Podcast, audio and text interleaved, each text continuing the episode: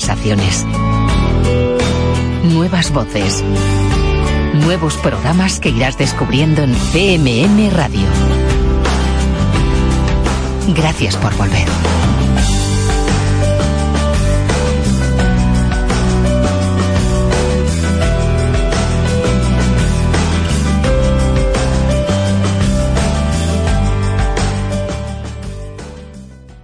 En CMM Radio. ¡Silencio! ¡Silencio! ¡Cámara! ¡Callarse un momento para que se me oiga bien! ¡Acción! Estamos de cine.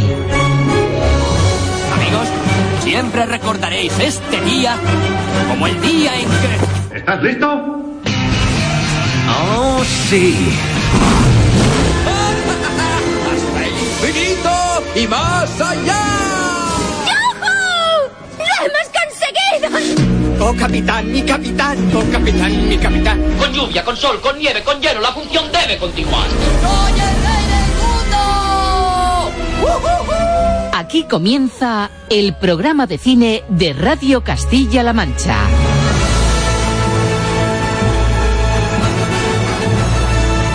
Presenta Roberto Lancha.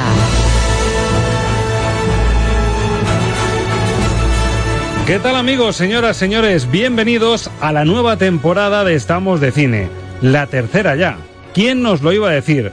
Como dirían los amantes de las series, alzamos el telón de la Season 3, de un espacio de radio que te quiere seguir acompañando, entreteniendo y ojalá que alguna que otra vez emocionando con una apuesta que se remoza, que trae novedades de temporada que te iremos presentando poco a poco y en la que vamos a intentar mejorar y refrescar lo que ya conocías.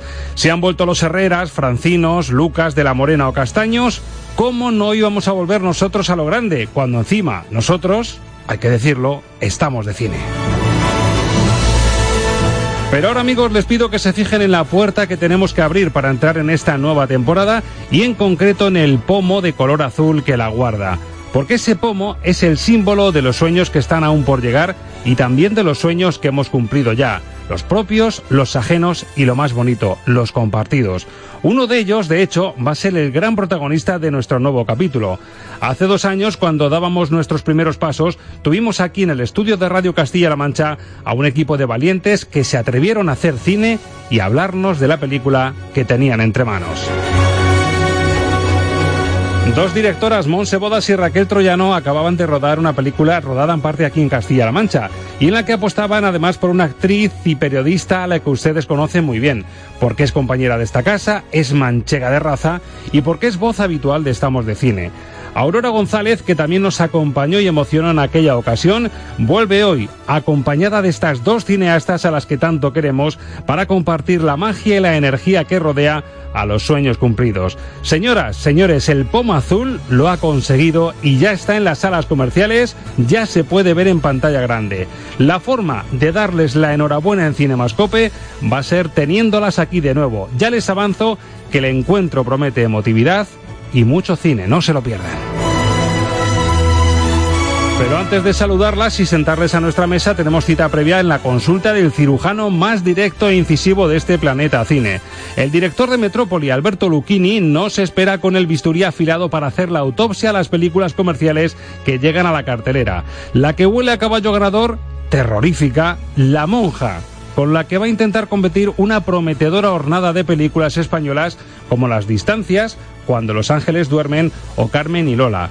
Y el colofón, en esta ocasión, en este programa especial, lo pondremos con el broche musical final del Pomo Azul, clave en el desenlace de la trama y que disfrutaremos en compañía de sus directoras que nos van a contar por qué ese tema, ¿Quién dijo miedo?, es tan decisivo. Pues sí, ya lo ves, lo notas. Lo escuchas, nos hemos puesto guapos, perfume del bueno, sonrisa de cine y tenemos muchas ganas de seguir contagiándote nuestra pasión por el cine, las series y las bandas sonoras. Damas, caballeros, queridos todos, bienvenidos a la nueva etapa de...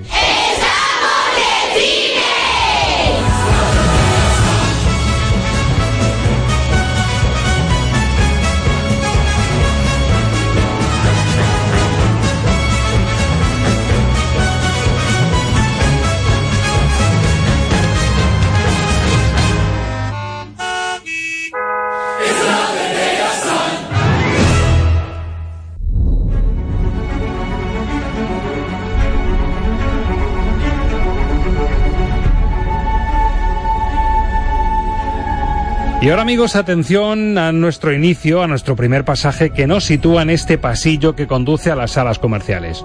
Pasillo oscuro, por supuesto, húmedo, propio de una vetusta abadía en un país del este. Se apaga la luz y una silueta tenebrosa, negra, con hábito, se nos acerca poco a poco. Te diría que no hay motivos para asustarse, pero te mentiría. Cuando era más joven tenía visiones. Luego el mismo pensamiento me perseguía una y otra vez. ¿Qué veía? Una monja. Mis visiones llegaron a oídos de la iglesia. Me pidieron que acompañara a un sacerdote a una abadía en Rumanía. La abadía tiene una larga historia.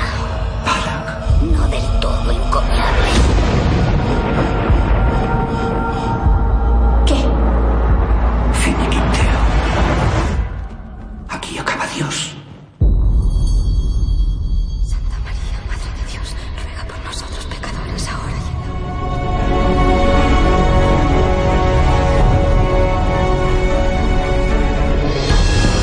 Los estrenos de la semana en el filtro Lucchini. Bueno, también se nos ha puesto guapo con perfume caro para iniciar temporada nuestro crítico de cabecera. Alberto Lucchini, ¿qué tal estás? Pues eh, estupendamente, aquí de, de septiembre. Además, por lo que me has mandado por WhatsApp, me has mandado foto del bisturí, has renovado bisturí, nuevecito y brillante, total. Eh, sí, sí, y, bien afiladito. Y bien afiladito porque lo que nos viene y este inicio es desde luego para hacer una autopsia y más si estamos en esa abadía, en ese pasillo subterráneo. La monja. Por fin llegó una de las películas de terror más esperadas con el sello de Corin Hardy, que solo ha dirigido hasta ahora The Hollow en 2015 y que bueno, viene a ser secuela spin-off de ese expediente Warren que tanto está dando que hablar. La segunda parte, en la que vimos este personaje de la monja siendo casi eh, el, símbolo del diablo y que tanto atenaza a la protagonista, pues se ha convertido en spin-off muy esperado, pero por lo que veo en la crítica no ha gustado nada la, historia, Alberto. Bueno, es que la historia es una colección de, de tópicos típicos del, género de terror para mm, seguir ordeñando un poquito más la vaca de la taquilla y la verdad es que mm, la película tiene una trama absolutamente mínima que y la única gracia que tiene es una sucesión de, de sustos mm, muy tramposos con apariciones inesperadas con los típicos mm, estruendos musicales y los ruidos de fondo y, y le falta la chicha que sí tenían las dos entregas de Expediente Warren es, es una película absolutamente decepcionante que los fans irán a verla y, y echarán mucho de menos las dos entregas anteriores Muchas trampas, que es lo que no nos gusta en el cine de terror y se nota en las calificaciones. Dos y media, un aprobado justito, si hacemos una media de, de los medios especializados en España. Y en Metrópoli ha gustado menos todavía que ese dos y medio. sí, sí, es un, un uno Un uno, o sea que suspenso rotundo para la monja, que va a ser el gran atractivo y que va a ser la reina de la taquilla seguro. Eso lo podemos apostar ya, ¿verdad, Alberto? Eh, pues por lo menos en su primera semana tiene todas las papeletas para ser la número uno, sí. Para ser la number one. Pero atención que la temporada de cine se abre y el cine español es el gran protagonista. Ejemplo de ello, una película española que supone el regreso de Gonzalo Vendala, que dirigió en 2015 Asesinos Inocentes, con Aura Garrido, Maxi Iglesias y Manolo Solo. Ahora vuelve con la película Cuando los ángeles duermen. ¿Qué le ocurre, caballero? Solo quiero llegar a mi casa y descansar. Usted no está para conducir. Si usted quiere arriesgar su vida es cosa suya, pero es un peligro para los demás. ¿Por dónde vas? Eh, todavía me queda. Está buena, ¿eh? Claro, Celia. Paso, tía. ¡No me dejes joder, déjame! ¿Cómo te pillas? Te mato, te lo juro, ¿eh? Bueno, para mí el gancho, que es una premisa con la que todos nos podemos sentir identificados. Un hombre, Germán en este caso, padre de familia, trabajador, que ve cómo todo se viene abajo cuando un día en el trabajo pues se le pega la hora, en casa le esperan, una llamada de la mujer diciendo que cuando vuelve apura un poquito esas horas finales del trabajo y pasa lo que pasa algunas veces, que llevas prisa y no estás dispuesto a que ningún contratiempo te chafe los planes y estás dispuesto a hacer todo para eliminar lo, lo, que ha pasado. Hemos hablado con el director, con Gonzalo Vendala, que ha dejado este mensaje, este resumen para Estamos de Cine de su segunda película. Es un thriller lleno de, de acción y, y, muchísima tensión que yo creo que te va a mantener agarrado ahí a, la butaca todo el rato y que además yo creo que te, que te invita a plantearte muchas preguntas, no sobre todo a, a pensar que cómo te comportarías tú si te ocurriera algo parecido a lo que a lo que le pasa a los personajes de la película. ¿no? Yo creo que, que tiene mucho ritmo la película, es muy entretenida y, y al mismo tiempo te hace, te hace reflexionar. Una película que en su pase de prensa tenía muchas ganas de ver a Alberto Lucchini. Justo hace una semana estaba a punto además de atender la, la llamada de Estamos de Cine. Estaba de hecho sentado en, en la butaca. ¿Y qué pasó, Alberto, para que no pudieses ver la peli?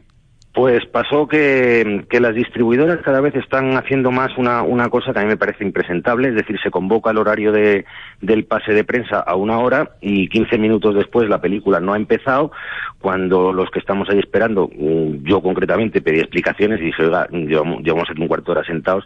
Dije, bueno, es que estamos esperando por la gente que llega tarde. Entonces, eh, como me pareció una falta de respeto a los que hemos llegado puntuales, me levanté y me fui. O sea, esto es muy fácil. Si uno va a coger un tren y llega un cuarto de hora tarde, ha perdido el tren. Pues, pues con esto es lo mismo. Mm, me quedé sin ver la película, tengo muchas ganas de verla y la voy a ver este fin de semana porque tiene muy buena pinta y sobre todo porque tiene un actor que es Julián Villagrán, que a mí me encanta y que, y que pega un cambio de registro enorme respecto a lo que ha hecho hasta el momento y, y ya te digo, yo, yo personalmente tengo muchas ganas de verla y, y me, me, molestó mucho no poder verla. Y aquí la nota media muy clara, está en las tres estrellas en casi todos los medios especializados. Para Metrópoli, ¿cómo lo lleváis? Pues en Metrópoli, Francisco Marinero, que sí la vio, eh, le ha puesto dos estrellas. Más cine español. Este además, atención, llega con pedigrí, con el sello Isabel Coixet en la producción como mejor película del Festival de Málaga y la dirección de Elena Trapé. El título también cortito y sugestivo, Las distancias. Alex Comas Viñals. O me abres o me meo en tu portal. ¿Olivia? Olivia y compañía. Y 35. ¡Felicidades! Ese es el domingo, tío. ¿Y qué? ¿Cumple gitano? Es que ya podríais haber avisado que venís, cabrones. ¡Sorpresa! Tranquilo. Nos vamos el domingo. Pandilla, Olivia, Eloy, Guille y Ana, que deciden viajar a Berlín. Hace mucho tiempo que no ven a un amigo de infancia. Visita sorpresa a Comas, que cumple 35 añitos, que está instalado allí en Berlín tranquilamente y al que no le sienta demasiado bien esa visita. En la dirección, como decimos, Elena Trape, que dirigió Blog en 2010, en 2014 el documental Palabras, Mapas, Secretos y otras cosas. Por algo salió vencedora de Málaga y por algo también nos ha gustado la crítica. Alberto, cuéntanos por qué. A mí lo que me parece, por encima de todo, es que es una película que tiene mucha verdad.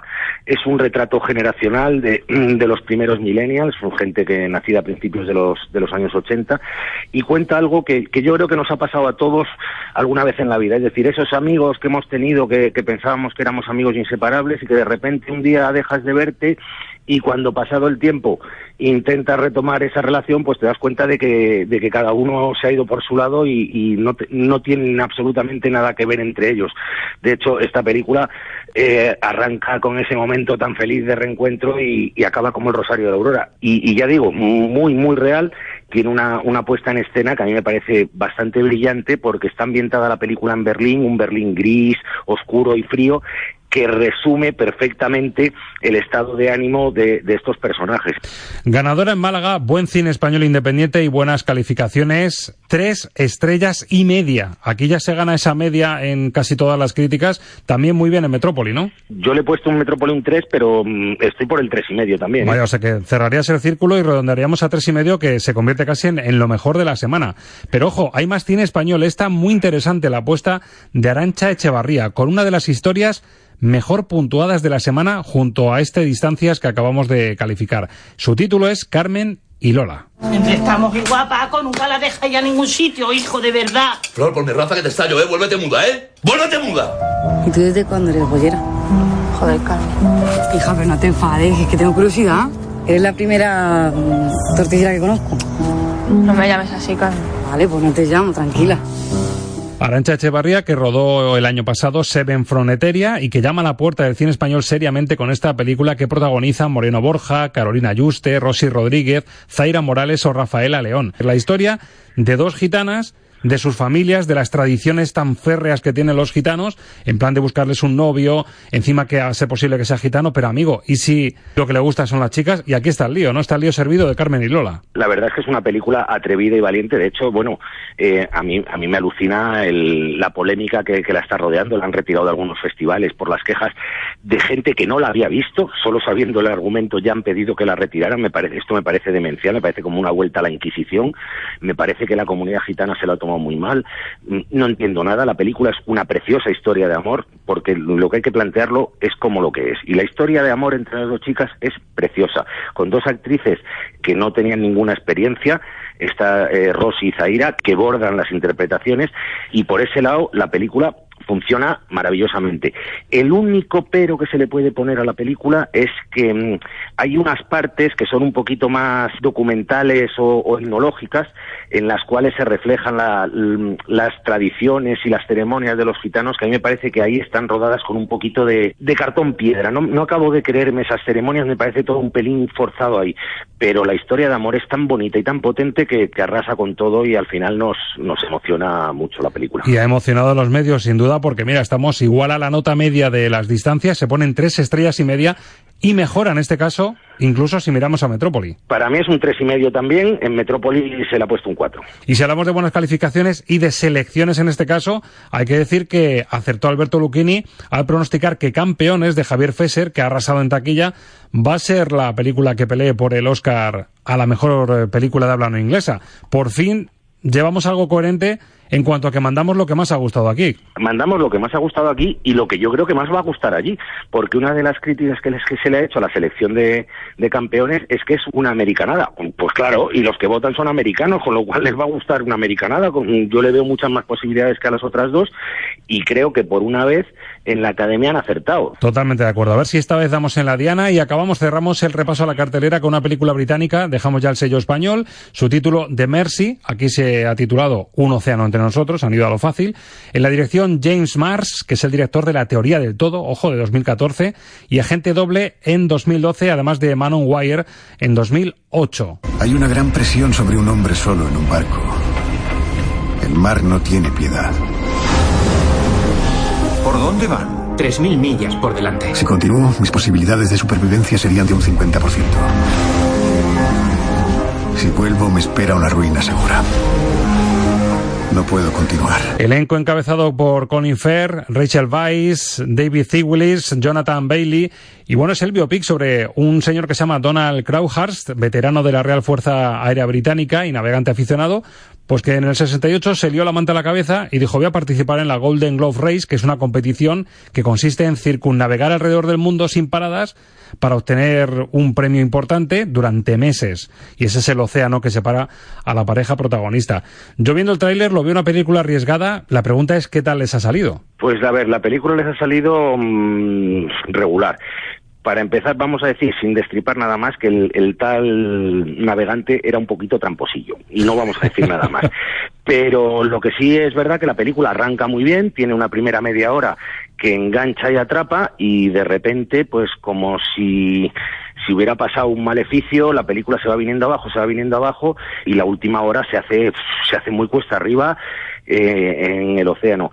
Claro, ¿qué pasa? Con un, par de actores como Colin Firth y Rachel Weisz, la cosa mm, se aguanta mejor. Bueno, no sale mal parada de, de estrellas, está un poco en la media de todas las que hemos sopesado, menos la monja, que es la que suspende, desde luego, en este repaso. Tres estrellas tiene de media y en Metrópoli, ¿cómo, cómo va de calificaciones? Y la semana que viene, Alberto, se nota que estamos abriendo temporada y llega ya, todos lo saben, ¿no? Una, una película muy esperada en el cine español. Todos lo saben que es la que se ha quedado fuera de los Oscars, pero bueno, mm, creo que, que es una, una gran película y la vamos a ver esta semana. Y si, si me permites, en 15 segundos me Sí. gustaría hacer un, un añadido, porque si no lo digo voy a reventar.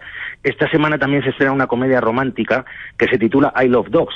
Sí, correcto. Eh, bueno, aparte de que la película no tenga ningún interés, eh, traducir el título original, que es Dog Days, Días de Perros, por I Love Dogs, me parece una estupidez de tal calibre.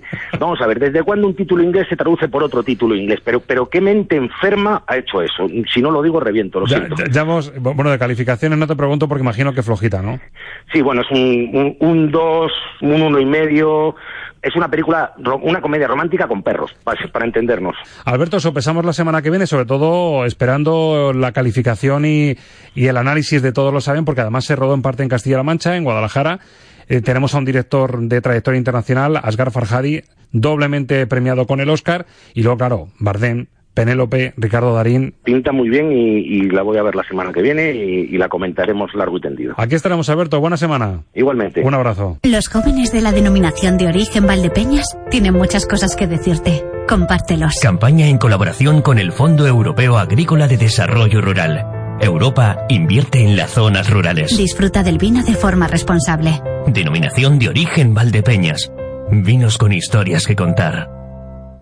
No pierdas la oportunidad de comprar tractores, coches, camiones y maquinaria de construcción en una subasta sin precios mínimos. Participa en la próxima subasta de Richie Bros en Ocaña, Toledo, los días 12 y 13 de septiembre y 14 de forma online. Este año los coches se subastarán el jueves 13 de 9 a 10 de la mañana. Participar es muy fácil. Se venderán más de 150 equipos agrícolas, más de 300 camiones y equipos de transporte, más de 2.800 equipos en total. Puedes ver e inspeccionar los equipos los días anteriores a la subasta en las instalaciones de Richie Bros en Ocaña, junto a la A4. Más información en la web rebauction.es o en el teléfono 925 157 580. ¿Nos vemos allí?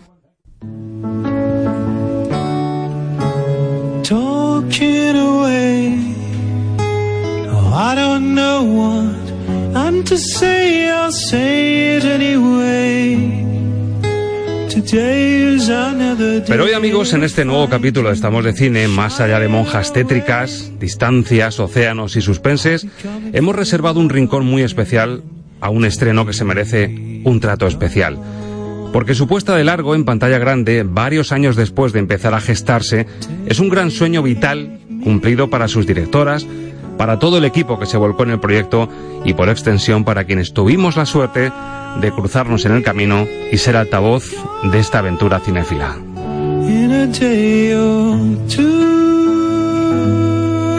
Pero antes de saludar a las artífices del sueño cumplido, y ya que aquí como programa de cine que somos sabemos mucho de regresos al futuro, al presente y al pasado, os pedimos hacer con nosotros un flashback a septiembre de 2016 Estamos de Cine daba sus primeros pasos como el primer espacio dedicado al cine, a las series y a las bandas sonoras.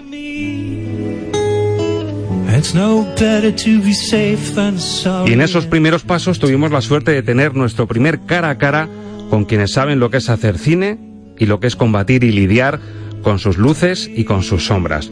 Se convirtió en un momento especial que creó lazos que no se han diluido, sino estrechado hasta el punto de bautizar a estas dos cineastas como las primeras hadas madrinas de Estamos de Cine.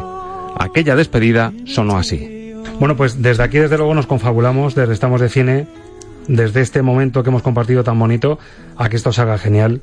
Tiene una pinta estupenda, ojalá, ojalá que mm, esos duendecillos del cine que tienen que mover ficha, la muevan para que esto salga fenomenal. Monse Bodas, gracias por estar con nosotros. Gracias. Toda la suerte del mundo y seguiremos en contacto seguro. Muy bien, muchas gracias. Mucha suerte, Raquel.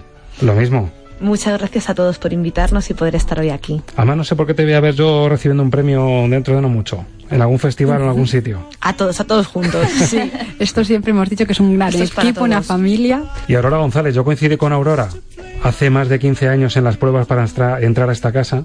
Fíjate. Y 15 años después, micrófono ante micrófono, actriz en una peli y aquí en un programa de cine. Yo creo que vamos, Qué bonito, Roberto. Esto, esto es una gran señal. es una gran señal. Nos quedan muchos, m- 15 años más de muchas, muchos regalos y muchas Ojalá que sí, que estés aquí diciendo, pues mira, este premio fue de tal año, este premio fue Qué de tal bueno. otro. Muchísima suerte y gracias por el regalo que nos has traído. Gracias, Roberto. Hasta siempre a todos. Entonces, aquel pomo de color azul era el símbolo de mil incógnitas, el misterio que habita en la trama que se ve en la pantalla y la incógnita de cuál sería su hoja de ruta, su recorrido vital como película. Hoy el pomo, como al final de la peli, ya se puede abrir. Gira y permite abrir la puerta que tanto estábamos esperando. El pomo azul ya está en las salas comerciales y sus creadoras, lo prometido es deuda, están llenando ya de luz y energía el estudio de Estamos de Cine. Giremos pues el pomo.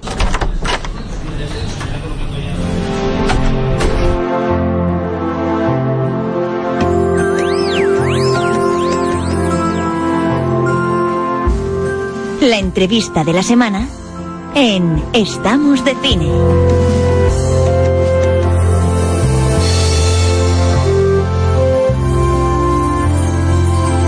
Y ya que hemos abierto boca y se ha creado aquí una energía emocional absoluta y hemos escuchado el Take On Me de Aja, que trae tantos recuerdos a quien la escucha, pues como si fuese ese cómic en el que está el protagonista, pues sacamos no del cómic, sino de la propia peli, que ya está en pantalla, a su protagonista, a la última que despedíamos, Aurora González, muy buenas. Ay, muy buenos días. Vengo de toda la emoción anoche del estreno, pero esto es muchísimo más emocionante. Aquí estamos dos años después. Escuchábamos esa despedida de entonces, que estaba todo recién hechito, recién cocido, y madre mía, todo lo que ha pasado desde entonces, dos años, que nos van a servir para explicarle a los oyentes también lo que cuesta no solo hacer una peli, sino que ese recorrido vital al que yo me refería en la introducción, que al final vaya todo más o menos como teníais pensado, ¿verdad? Sí, además recuerdo perfectamente que fue justo hace dos años cuando estrenamos aquí en tu programa eh, el sonido del tráiler, ¿no? Que se pudo escuchar por primera vez aquí en Estamos de Cine y dos años después, pues mira, celebramos contigo que ya hemos estrenado.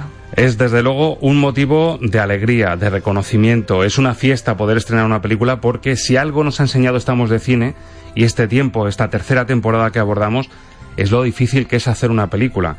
Y no hablamos de, de gente que no tiene padrino, gente desconocida, no, estamos hablando, mm, hemos hablado con directores como Carlos Saura, como José Luis Cuerda, Raúl Arevalo, gente de cine que está rodeada de gente de cine, que es más fácil buscar un padrino, un mentor que te ayude en, en esa labor tiene un mérito terrible y ese mérito está con dos personas depositado que tienen dos corazones increíbles y un par De, voluntades de hierro extraordinarias. Decías tú lo del tráiler, escuchamos el que se ha estado viendo en las salas para abrir un poquito boca, Aurora, y ya saludamos a las directoras. Perfecto. El tráiler de Pomo Azul para abrir boca de la trama que ya pueden ustedes ver en pantalla.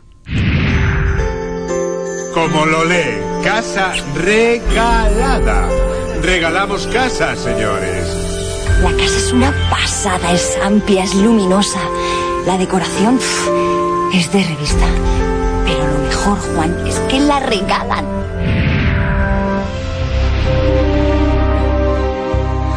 Monse Bodas, directora, muy buenas.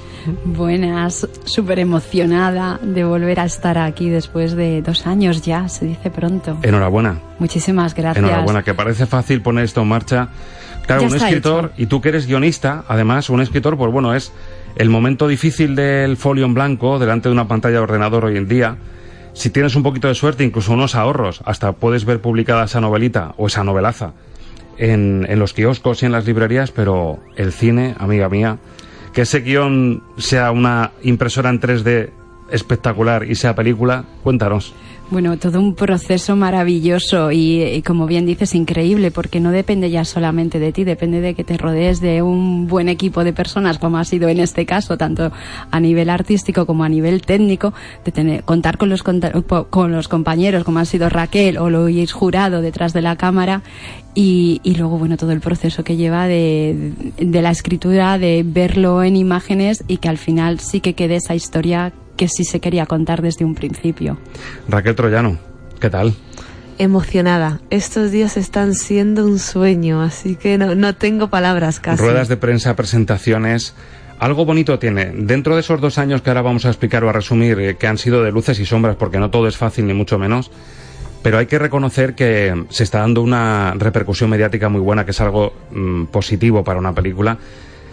También enhorabuena para ti, por supuesto, porque voluntad tienes de hierro, habéis sacado esto adelante. ¿Qué tal el producto? ¿Os gusta o qué diferencia, y te preguntaría, qué diferencia de hace dos años cuando hablábamos del pomo y teníais ese material rodado al resultado final? A mí me gusta mucho, yo estoy muy contenta con nuestra ópera prima.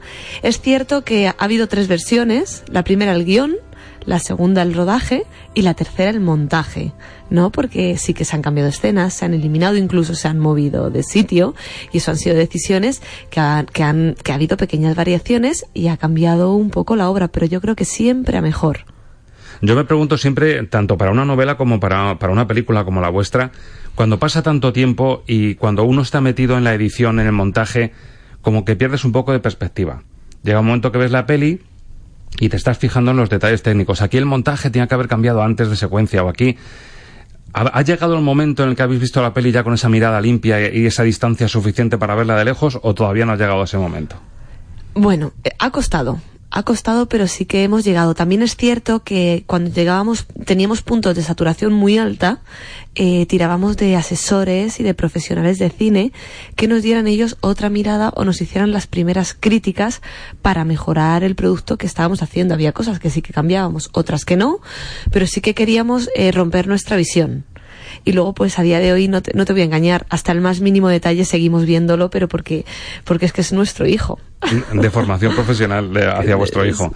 Yo me ha gustado mucho lo de excesiva saturación. Es un eufemismo sutilísimo. Lo puedes utilizar. es un eufemismo desde luego que está genial. Aurora todo el resultado mm, claro si para un director que lo tiene en la cabeza más o menos puede haber contraste en el resultado final y lo que tiene en la cabeza en el caso de un actor o actriz Sí, pues claro, sí que vi mucha diferencia porque el guion que a mí me llegó y tal cual me lo presentaron era, era casi una comedia. Y ya aviso, sin hacer spoiler, que no es comedia. No es comedia. Te, te ríes eh, en Sí. algunas ocasiones, pero no es comedia. Yo lo que sí os digo, yo que he tenido la oportunidad de ver la película ya, y os lo agradezco porque además estuvimos en el preestreno, me disteis la licencia de presentar, que, que fue para mí un gustazo. y un honor para nosotras es merecido porque ha sido muy bonita toda la anécdota de cómo nos cruzamos en Estamos de Cine gracias a Aurora, cómo esto ha ido Sí. creciendo y cómo es una realidad en pantalla que es el, el sueño final. Pero yo os aplaudiría que no sea una película que se pueda encasillar. Y os lo explico. Hemos hablado con directores de mucho peso y muchos directores con talento jóvenes reconocen que buscan el nicho de mercado que funciona. ¿Qué funciona en España? El thriller es una apuesta segura, un que Dios nos perdone, Tarde para la ira, la comedia, que vamos a decir, la reciente Yucatán, Campeones, Los futbolísimos, Perfectos desconocidos, que fue un pelotazo, o el terror. Y en vuestro caso no es ni comedia, ni terror, ni thriller. Habéis hecho la peli que queríais hacer. Y yo creo que eso Raquel tiene mucho mérito porque no todo siempre hay por qué encasillarlo en, en un género específico. Tiene un poquito de varios, ¿no? Yo tengo la esperanza, y esto lo confieso con sinceridad, de que esta película sí se va a hacer un pequeño nicho en el cine de culto. Porque es lo que tú dices, no sabes dónde encasillarla, pero sí sabes que es diferente. Y te remueve, te deja un pozo, que eso yo creo que sí que va a formar parte algún día de, de esa pequeña historia de- del cine independiente español. Me quedo con eso del pozo porque es cierto que cuando acabas de ver la película, yo voy a intentar hacer, no hacer spoiler, porque incluso en casa me dicen, es que eres un spoileador profesional, te encanta. Yo cuando hay una persona que me dice, ah, que has visto ya tal película, y, y te apetece contarle lo gordo de la película, y, y dice, no, si no la voy a ver hasta, me puedes contar lo que quieras, y, y yo me, me Eh, siento feliz ahí. te explayas. Me explayo, pero aquí no voy a reventar nada, simplemente digo que, que es verdad que la película deja un pozo, y que no masticáis en exceso el significado final que habéis querido dar. Eso queda ahí y luego vas atando cabos y vas diciendo, "Ah, pues esto iba por aquí, esta búsqueda iba por allá. Monse, ¿tú compartes eso también? Que, que es una película no cerrada a ningún género y que puede ser uno de los valores de la película, que se saca un poco de, de las modas. Sí, yo creo que estoy completamente de acuerdo porque era la película que nos apetecía hacer y no miramos en ese sentido más allá de que fuera más comercial. Sí que es cierto que a lo mejor, eh, bueno, pues eso nos ha llevado a que sea un poco más difícil, pero bueno, ya lo hemos conseguido, estar en cines, porque eso también es todo un proceso. Pero si teníamos que luchar por algo, teníamos que luchar por algo que sintiéramos muy nuestro. Escuchan a dos mujeres directoras, una actriz protagonista, y todo esto viene de mucho antes de la moda del Me Too y de la igualdad en el cine, es decir, empezasteis esta lucha cuando esto ni estaba de moda. Así es. Y nos encontramos a dos directoras que además habéis hecho un poco bandera de eso, pero desde antes. Es decir, una mujer puede tener oportunidad y tiene derecho a hacer una película como un hombre. Dos directoras, dos codirectoras más todavía. Y una absoluta protagonista que encima es el símbolo de una mujer luchadora que tiene un montón de cosas en contra, pero se empecina también. Voluntad de hierro, ¿eh? Un par de voluntades de hierro también, los de Soledad. Ahí os tengo que aplaudir porque habéis conseguido también darle ese toque de feminidad, Raquel. Es verdad, pero sí que quiero recalcar, porque siempre lo dice mi compañera Monse, que nosotras cuando empezábamos a, a llevar este proyecto, a dirigirlo, nunca nos planteamos somos dos mujeres directoras. Era más, somos dos personas. Y la historia eh, luego se ha ido creando y claro, hay una protagonista femenina que llena la pantalla. Pero tampoco nunca lo planteamos como vamos a tener una protagonista femenina, sino vamos a crear una historia que, nos, que a nosotras nos salga del corazón. Y, y, y eso es lo que nos salió. O sobre todo, bueno, a, a nuestra guionista, ¿no? A Monse. Entonces, es verdad que esa vuelta la se ha ido dando, luego se ha ido sumando a, a un cine de mujer, pero yo sí que quiero decir que no es un cine de mujer, sino un cine de personas. Completamente. Además, atención a los créditos porque juegan su baza importante. Hemos escuchado el fondo antes, la primera pieza de la banda sonora, que es la que abre los créditos, y los vemos como de dibujos, un, un estilo muy, muy juguetón, que ya te va introduciendo en la personalidad de una soledad de la vida, una mujer que se dedica a las labores de casa, en un contexto que incluso si me apuráis, si no fuese por los teléfonos móviles y un par de pistas, podría ser perfectamente atemporal, ¿verdad, Aurora? Sí. Es una película que podría ser a lo mejor de hace unos años en plena crisis, una pareja, él con un trabajo un poquito precario, es mecánico, que le echa mil horas, y a ti que se te ve sin trabajo. Claro, ver a Aurora sin trabajo es, es impensable, que hay que hacer la mutación, es decir, Soledad, una mujer súper luchadora que por, de una forma muy sutil te dejan claro que, que no le está yendo a la vida como se merecería. Eh, sí, de hecho, pues simbólicamente viven en una caravana, ¿no? Que muy, po- muy poca gente creo que pueda aguantar vivir como Soledad y Juan eh, dos años, ¿no? Creo recordar que, que vivían en una caravana, ¿no? Eh, bueno, pues eh, ese mensaje también es un poco protesta, ¿no? Y denuncia de las dificultades que, que los jóvenes tienen para conseguir eh, salir adelante en el mundo laboral y conseguir una vivienda y, y hacer um, una vida eh, de la que puedan estar satisfechos, ¿no? Y él un poquito apalancado también, ¿verdad? Juan como mecánico es verdad que tiene una vida muy dura, que le tiene que echar muchas horas, pero se ha apalancado ahí y no le quedan fuerzas para luchar ni siquiera cuando le cuentas, oye, que hay un cartel. Sí. Que pone que regalan la casa y, y tiene una pinta estupenda la casa. Vamos a intentar luchar por ello. Ni siquiera tiene fuerzas para acompañarte en la pelea. Sí, él, él se acomoda, ¿no? Eh, que también es una opción en la vida, ¿no? Que- quedarse donde estás. Pero Soledad es la que quiere, quiere tirar del carro y tirar hacia adelante, ¿no? Y, y ahí está la lucha y, y el conflicto. Bueno, Aurora y Soledad, en este caso en la película, que vive en ese momento de agobio, sobre todo cuando su pareja pues tampoco ve claro eso de que realmente puedan llegar a tener la casa de sus sueños por cero euros y tiene momentos de agobio como este que se escucha en la película. Es una preciosidad, ¿verdad? Nos cuesta tanto desprendernos de ella. Figúrense, toda la vida viviendo aquí. Pero no se preocupen. No seremos nosotros los que se queden con su casa. ¿Y eso? Viendo dónde está y sus dimensiones, me cuesta creer que la vayan a regalar. Uy, ¿por qué no? Ahí es donde reside su encanto. Es amplia, es luminosa. La decoración pf, es de revista. Pero lo mejor, Juan, es que la regalan. La dan regalada. Regalada. Regalada. Esto se están pirando, Sol. Mañana mismo le decimos que sí. Que sí, antes de que se arrepientan. Bueno, hay una cosita. Hay una cláusula. Una cláusula. Te decía yo que estos viejos no podían estar más idos. Hay que pagar después o algo así, ¿no? Qué cabrones si fingen regalarlo. No, no es eso. Los señores Ruano quieren que la pareja que se quede con su casa se quieran tanto como ellos. Ahí los señores Ruano, Monse. ¿De dónde salió esta pareja? Selica Torcal, Ricardo La Cámara. ¿Cómo, cómo llegasteis a ese tipo de, de- de pareja de ancianos? Yo quería también dar una visión de que se está vivo siempre. De que, so- eh, de que estamos aquí y estamos, yo creo que por algo y luchando y buscando siempre. Entonces me parecía eh, muy importante retratar a esa gente mayor en esa segunda juventud o tercera con muchísimas ganas de vivir y también saliéndose de lo convencional. Sobre todo quería esos personajes entrañables que se les coge cariño, pero que también tienen su mala leche porque no tienen que ser los abuelitos ideales de nadie, que parece que eh, nos refugiamos mucho en esa parte de ternura y de bondad, que evidentemente la hay, pero a mí me gustaba también el giro ese de, de que tienen, bueno, pues sus momentos también como podemos tenerlos todos y que son libremente capaces de mostrarlos. Entonces Y me parece- gusta, me gusta porque es cierto que no es la típica pareja de ancianos entrañables. Tienen una mirada ya curtida por la vida que les hace filtrar muy bien el alma de las personas. Sí, sí. Y yo creo que es una demostración la película también que no solo todo lo que parece, sino que la mirada de una persona que ha vivido tanto, que ha visto tantos tipos de personas, que ha sufrido tantas decepciones, tantas amarguras, sabe muy bien detectar dónde está la verdadera fuerza del amor, dónde está la autenticidad de una persona, y ellos tienen un ojo clínico para eso maravilloso.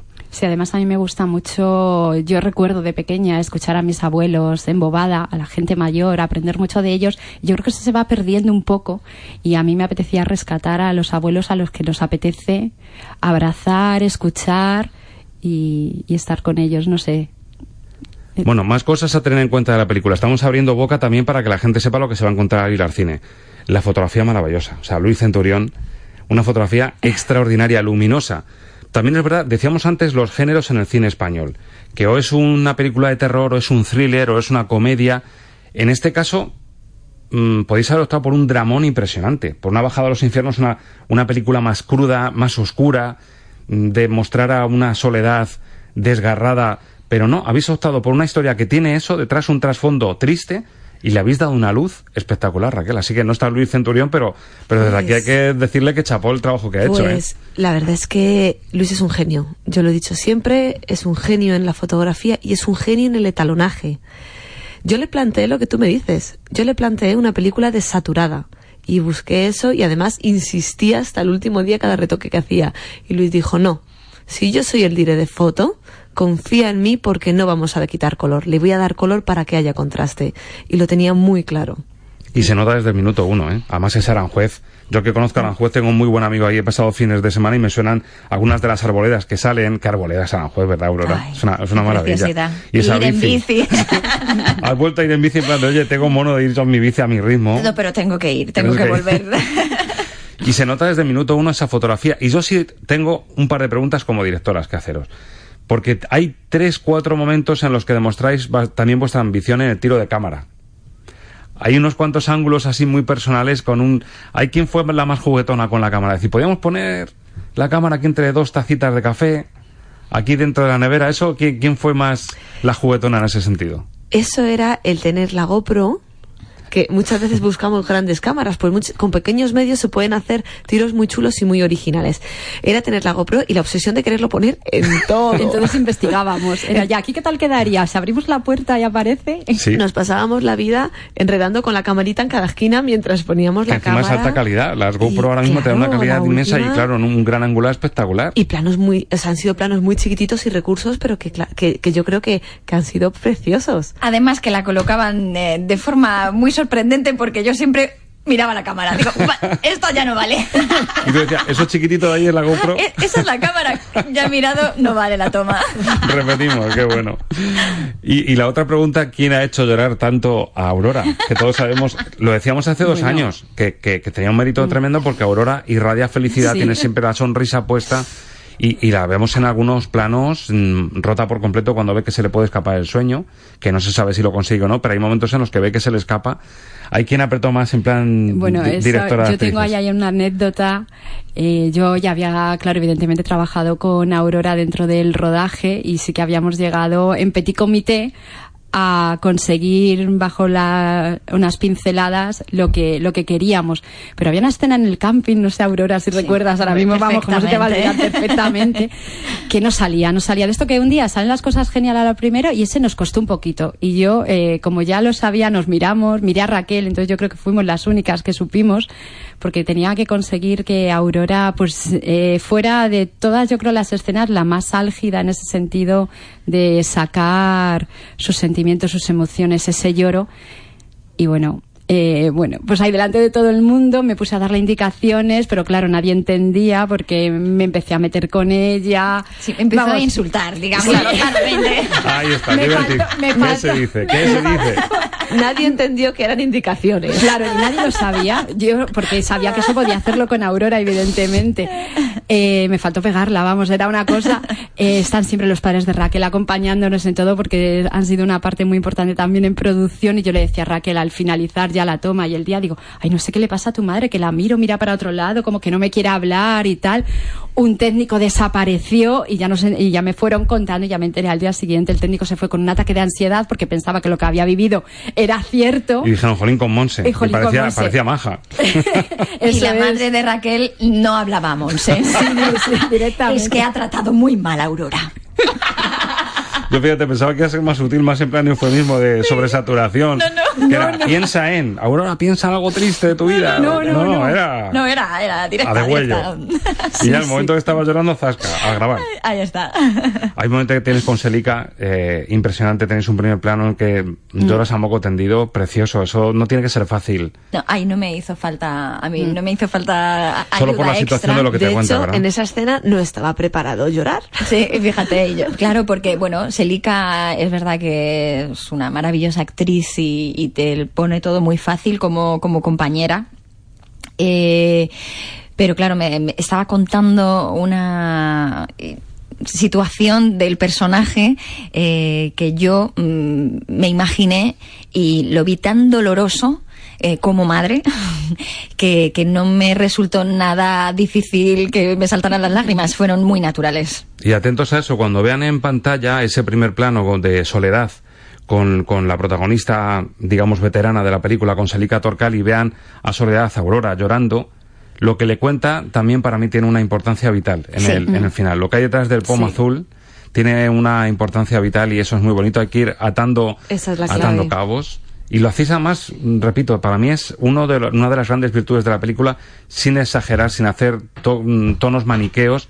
Al final, la película deja una sensación de bondad, de luz, que yo creo que es lo más bonito de lo, de lo que habéis hecho. Raquel, ¿lo compartes? ¿Te pasó a ti también? Qué bonito, Roberto, lo que me dices. No, no, es cierto, ¿eh? te, deja, te, deja, te deja mucha paz el final de la película. Sí, es que no te yo luché por, soy de las primeras que luché por ese final y, y había que conseguir eso. Monse, ¿tú estabas de acuerdo? ¿Estaba en el guion eso ya puesto? ¿O tuvisteis que pelear ahí? ¿Tuvisteis que Pues No discutir? sé al final si eso fue una de las cosas que teníamos como las dos versiones, pero sí que nos gustaba eh, más cómo está, cómo ha quedado. Porque es otra de las cosas por la que dijimos, igual eh, esto luego funciona o no, pero era lo que nosotras queríamos y la historia lo que quería contar también. Tiene todo sentido, como comentas, es que es desde un principio. Os voy a contar una cosa. Hace poquitos días eh, tuve ocasión de, de entrevistar también a un director que lleva poquito, él lleva dos películas, Zoe Berriatúa. Estrenó en Las Estrellas, en su caso con el respaldo de un tal Alex de la Iglesia. Que amigos, eso son palabras mayores. Y yo le preguntaba, estábamos igual a, la- a las puertas del estreno. Y yo le preguntaba, bueno, Zoe, digo, te toca fin de semana de WhatsApp, de cifras, de, oye, que en tal cine tantos espectadores, en tal otro. Dice, "Mm, a mí me da igual, dice, yo he hecho la película que quería hacer. Y me parece una respuesta súper acertada. Es decir, no te puedes abstraer a cómo le van las alas. Aurora me decía, va a ser un fin de semana de nervios porque ya se te ve. Lo que has hecho está en pantalla. Lo va a ver gente, puede haber opiniones, puede... Y él me decía, dice, yo he hecho la película que quería hacer. Una película muy autobiográfica, muy personal, un homenaje al cine. Y me daba esa respuesta. Yo creo que también es clave esa respuesta. Hemos hecho la peli que queríamos hacer. Yo creo que también, estoy totalmente de acuerdo contigo. La película, una vez que está, vamos, eh, que ya está en los cines, eh, lo que- ya es del público, es que no es nuestra, es del público. Yo lo veo así y el público puede gustarle o no y habrá que recibir todas las críticas. Pero lo que sí es cierto es que la esencia nuestra la tiene y creo que con eso nos tenemos que quedar. El legado queda ahí. Eh, a diferencia, hacíamos la comparación antes con la literatura y con, con los libros.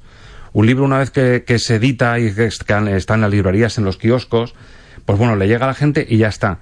En el caso del cine y de una película, parte de la vida de la película es el ratito que pasa por las salas, pero hay mucho más. Sí. ¿Qué proceso puede venir ahora? Imagino que a lo mejor pues, pues, puede ir a algún festival o se puede ver en muestras que recuperen un tipo de cine que tiene un mensaje en Blu-ray. Luego se podrá ver en plataformas. Es decir, el recorrido ahora es mucho más amplio. Bueno, ya hay varios festivales para dentro de un mes, mes y medio. Lo que pasa que no puedo decir los nombres porque lo van a anunciar ellos en rueda de prensa.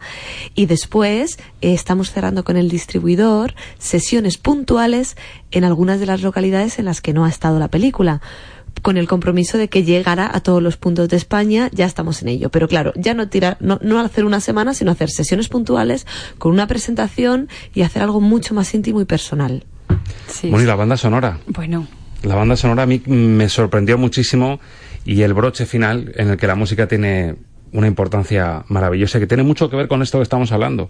La película está hecha, está en pantalla, el trabajo, las lágrimas, el esfuerzo está en pantalla y uno se pregunta, además está entrando como una brisa un poco que no es castellana en el estudio, entra una brisa así como más de, de mar, más fresquita, ¿no?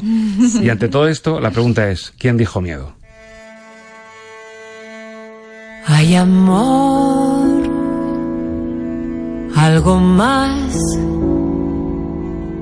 para ti y para mí.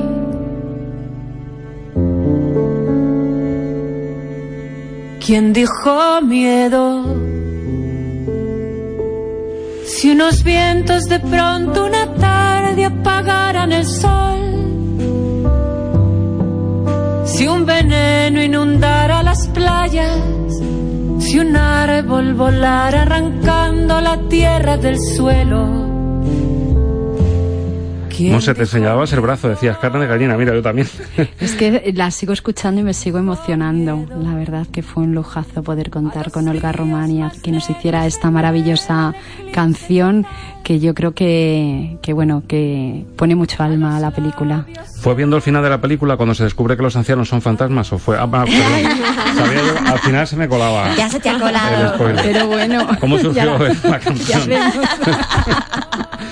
¿Cómo surgió el, eh, ¿Vio primero ella las imágenes del final y os hizo la canción o la adaptasteis un poco a lo que teníais en mente? No, no, eh, fue eh, a partir del guion. Quedamos con ella, eh, quedamos con Aurora, nos la presentó, fuimos Raquel y yo. Eh, le comentamos el proyecto, le pasamos el guion y nos envió esta canción. Raquel, a ti te emociona también muchísimo. Muchísimo. Muchísimo porque crear, ella creó sin ver. Y eso es un regalo también. Y no la dijimos dónde iba a ir la canción, simplemente que cuando lo leyera nos hiciera algo que considerara que transmitía, que fuera ella. Y la palabra quien dijo miedo, yo creo que resume muy bien la lucha y el reto que, a los- al que nos estamos enfrentando todos. Y como hemos aprendido en este programa y sobre todo en la sección de bandas sonoras, cuando esto se fusiona, cuando una buena canción se fusiona con las imágenes apropiadas, te deja esa sensación, contribuye a dejarte esa sensación de plenitud, de, de luz por completo. Y es la que nos deja la película y esta entrevista, la segunda que hemos tenido en Estamos de Cine dos años después. Proyectos que tenéis en mente, adelantarnos así un poquito si tenéis en qué estáis trabajando, qué os apetece hacer. ¿Habrá otro, otra, otro tándem Monse Bodas, Raquel Troyano? Sí, sí, vamos a continuar, pero yo lo que necesito ahora es parar unos cuantos días, centrarnos y, y revolver con renovadas fuerzas. Entonces estoy en ese, en ese proceso de vivir todo lo que es ahora, lo que ha sido el estreno, el que está en salas de cine. Y aunque hay pequeñas pinceladas, eh, no tengo nada en principio concretado. Pero ahí seguimos con las mismas ganas. Tú igual, Raquel, también. Pienso lo mismo que dice Monse. Eh, tenemos ideas, tenemos bocetos preparados, pero sí es cierto que dijimos que íbamos a disfrutar estos días eh, sin pensar nada más. Y después de, del est- o sea, después de toda esta semana de estrenos y de eventos, de presentaciones, lo que vamos a hacer es descansar. Porque también a veces son tres años, eh, es que, es que claro, hay que contarlo, son tres años todos los días hablando. No había un solo día en tres años que no hayamos hablado del pomo azul por algo. Entonces la mente necesita reponer fuerzas y coger, coger carrilla. Toca la peli de Martin Scorsese, Silencio. Toca ahí el, el tramito ese de, de Silencio. Aurora, yo no sé si es spoiler, pero sé que se está moviendo para que la gente tenga constancia de la dimensión que tiene el papel protagonista que tienes en la película. Se está moviendo la candidatura a, al Goya la mejor actriz revelación. Eh, bueno. Eso ya es un no, pero yo, cuando acabé de ver la película se lo dije a ellas, digo, lo de Aurora hay que moverlo. Porque es que es un papelón impresionante. Sí, pero yo también quiero mandar un beso muy fuerte a todos mis compañeros, a Antonio Esquivias, a Celica Torcal, eh, Ricardo La Cámara, a Jairo, a Alfonso, a Susana, a Anthony, eh, porque sin ellos no habría sido posible. Entonces, bueno, pues un beso muy fuerte a todos. Aurora, me alegro con el alma y lo sabes. Y, y no es pasión de compañero periodista, compañero de profesión y amigo, es, es lo que se ve en pantalla. Y aquí en Estamos de Cine ponemos ese filtro para decirle a la gente lo que hay. Muchas gracias. Enhorabuena. Directora Almonse, hasta la próxima. Hasta la próxima, un placer estar aquí. En la próxima recuperaremos este clip, esta despedida, diciendo, bueno, decíamos en 2018, cuando estrenabais la peli esto, y aquí estamos otra vez. Ojalá sea así, ¿verdad? Ojalá, sí. Mucha suerte. Lo deseo. Muy y bien. gracias. Raquel Troyano, lo mismo. Enhorabuena por lo que habéis hecho, lo que habéis conseguido. Y recuperaremos este pedacito de despedida para, para contar lo nuevo en lo que estéis, que seguro que va a ser todavía mejor y vais a tener más nombre todavía. Gracias Roberto, porque una vez más aquí nos sentimos en familia. Gracias. Hasta siempre, Pomo Azul. Si un árbol volara arrancando la tierra del suelo, ¿quién dijo miedo? Amigos, escuchantes, ojalá vosotros también os hayáis sentido así, en familia, de cine y paladeando tantos buenos sentimientos. Todos tenemos un pomo azul en nuestras vidas, una puerta que cerramos y que a veces es bueno dejar que se abra. Si te parece, si os apetece, en una semana volvemos a abrir la de Estamos de Cine para compartir otro buen rato de radio. Gracias de corazón por volver y por saber escuchar. Feliz semana. Se rasga el papel en que escribo, si todo era falso y la vida era un cuento sin más. Si no hay nada en todo ese infinito, si no hay nadie en el turbio universo.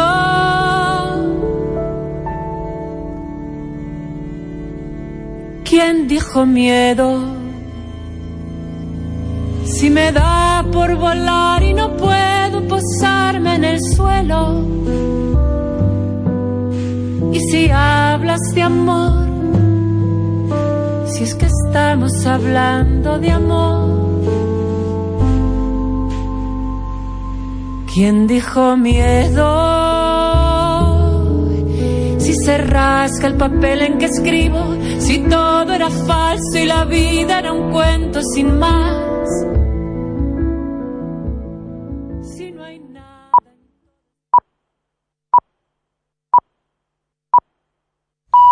Son las 11 de la mañana.